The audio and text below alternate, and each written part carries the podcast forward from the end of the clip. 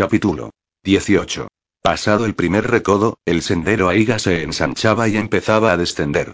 Se sucedían los pictogramas a ambos lados. Un sinfín de pintadas con aerosol embellecían o cubrían totalmente algunas de las antiguas imágenes. Sabrá que vamos, dijo Oli. Lo sé. Deberíamos haber traído una de esas linternas.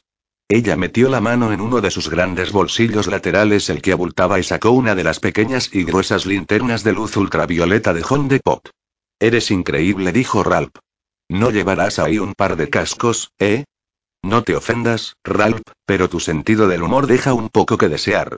Deberías trabajártelo. Superada la siguiente curva del camino, llegaron a una cavidad natural en la roca, más o menos a un metro del suelo.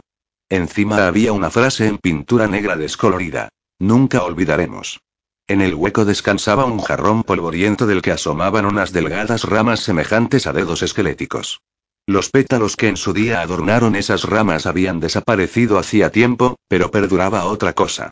Dispersos alrededor de la base del jarrón había cinco o seis jefes aiga de juguete como el que los gemelos Jamieson habían dejado atrás al entrar a rastras en las entrañas de la tierra, para no salir nunca más. Los muñecos amarillaban por el paso del tiempo, y el sol había agrietado el plástico. Aquí ha venido gente, observó Oli.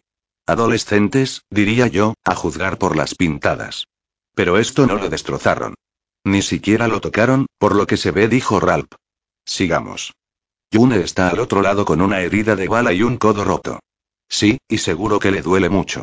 Pero tenemos que andarnos con cuidado. Y eso significa avanzar despacio.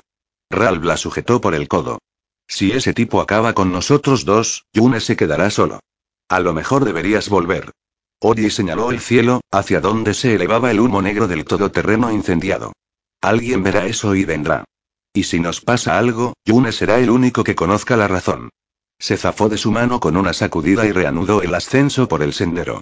Ralph lanzó una mirada más al pequeño santuario, intacto después de tantos años, y la siguió.